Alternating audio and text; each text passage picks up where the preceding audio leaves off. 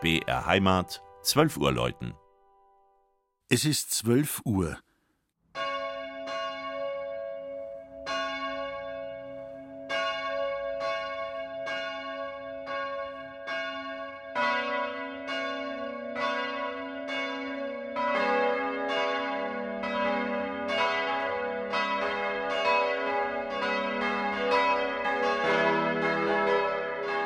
Das Mittagsläuten kommt heute von der katholischen Pfarrkirche St. Peter und Paul im oberpfälzischen Dalking.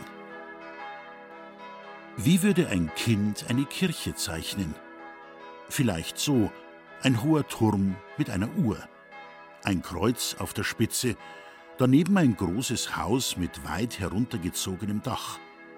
So in etwa kann man sich die moderne Pfarrkirche St. Peter und Paul in Dalking, Landkreis Cham, vorstellen geweiht 1969 genau da, wo wohl auch ihre drei Vorgängerinnen standen. Die Urkirche als Wehrkirche ebenso wie die mittelalterliche und die alte Barockkirche, die, wie das halbe Dorf im Jahr 1885, einem verheerenden Brand zum Opfer gefallen war. Das wiederaufgebaute Gotteshaus, nun neu barock möbliert, tat brav seinen Dienst, bis es Zeit wurde für eine größere, vierte Kirche.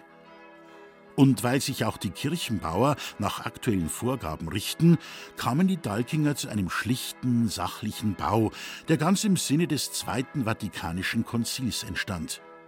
Die Gläubigen sollen unter der hölzernen Dachkonstruktion aktiv am liturgischen Geschehen teilnehmen und von drei Seiten nah an den Altar rücken. Freilich, die Verbundenheit zur Dalkinger Kirchengeschichte ist ungebrochen. So steht etwa auf einer Steinsäule die restaurierte Marienfigur mit Jesuskind aus dem Vorgängerbau, die ganz dem Stil der Zeit um 1900 entspricht. Im Turm der 43 Meter hohen Pfarrkirche hängen vier Glocken von Perner in Passau. Sie wurden 1967 gegossen und vom damaligen Bürgermeister Wutz höchstpersönlich nach Dalking transportiert.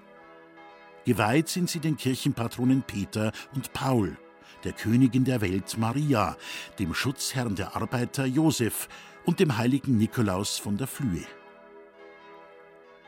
In gut abgestimmter Eintracht rufen sie die Dalkinger, die als hilfsbereit, jedoch auch als zäh und beharrlich gelten, zum stillen Gebet und zur feierlichen Liturgie. Das Mittagsläuten aus Dalking von Regina Vanderl. Gelesen hat Christian Jungwirth.